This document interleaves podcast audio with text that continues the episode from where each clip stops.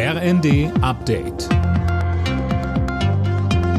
Stündlich neu. Auf den Punkt informiert. Ich bin Sönke Röhling. Guten Morgen. Die Bundesregierung hält vorläufig an der Gasumlage fest, trotz der geplanten Verstaatlichung des Gasimporteurs Uniper.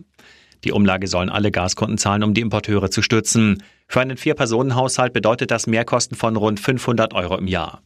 Nicht nur in der Opposition regt sich Kritik, auch in der Ampelkoalition rumort es. Matthias Miersch von der SPD sagt im Zweiten. Auch ein Bundesfinanzminister muss ja ein großes Interesse daran haben, dass eine Einnahmequelle, die geschaffen wird, tatsächlich rechtlich hält. Er kann kein Interesse daran haben, dass wir monatelange Rechtsstreitigkeiten haben mit ungewissem Ausgang. Und insofern glaube ich, dass die Bundesregierung sehr sorgfältig noch mal beraten sollte.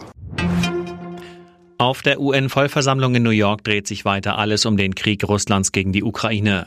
Frankreichs Präsident Macron rief die internationale Gemeinschaft dazu auf, maximalen Druck auf Wladimir Putin auszuüben. Außenministerin Baerbock versucht es heute nochmal mit Diplomatie. Sie trifft Russlands Außenminister Lavrov. Vorab sagte sie im ZDF. Wenn es den Frieden ein Stück näher bringt, ist es ein gutes Treffen. Und wenn es das nicht tut, dann ist es kein gutes Treffen. Aber man muss alles versuchen, dass wir in diesem Moment dem Frieden ein Stück näher kommen ohne das auf dem Rücken der Ukraine zu tun. Und wir müssen alles dafür tun, damit wir die Lage hm. deeskalieren, selbst wenn die russische Seite leider nicht zu Gesprächen über Frieden bereit ist.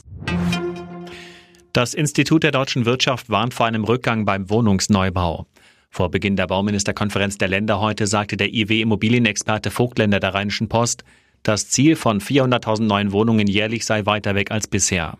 Viele Bauprojekte würden verschoben. Das liege unter anderem an den steigenden Baukosten.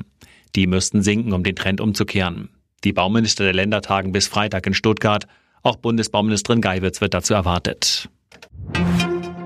Die NASA hat bei einem Tanktest für ihre unbemannte Mondmission Artemis erneut ein Leck entdeckt. So ein Leck hatte schon den Start vor drei Wochen verhindert.